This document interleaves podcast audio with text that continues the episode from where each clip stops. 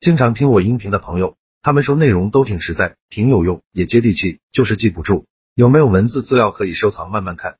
为了方便大家，我刚开了一个公众号，名字就叫做说话细节。公众号计划更新两篇文章，一篇是反驳他人的十四个技巧，另一篇是如果你的嘴很笨，逼自己做十件事，非常值得反复阅读。我还打算给新关注公众号的粉丝免费送一本书，书名就叫做《回话的技术》，提升口才。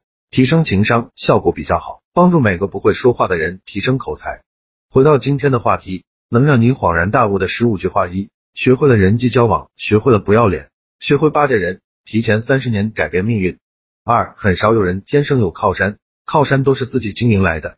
三、什么都是关系的产物，经营什么都不如经营关系，有关系什么都能化解，什么都能链接。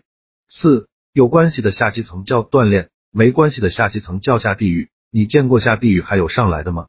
没有。五，不要迷恋权威。佛说我不入地狱谁入地狱？我去地狱看了，地狱没有佛。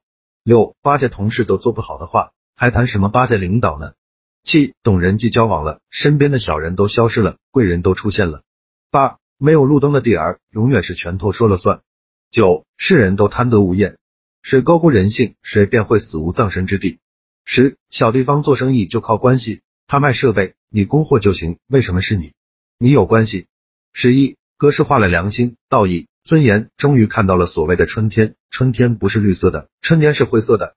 十二，交朋友还不简单，请他吃饭试试，请他足疗试试，给他两条华子试试，给他两箱酒试试。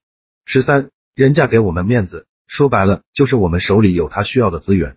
要是我们手里屌毛没有，人家会给我们面子吗？十四，人人都有劣根性。考虑问题时忽略了人的劣根性，所有的答案都是错的。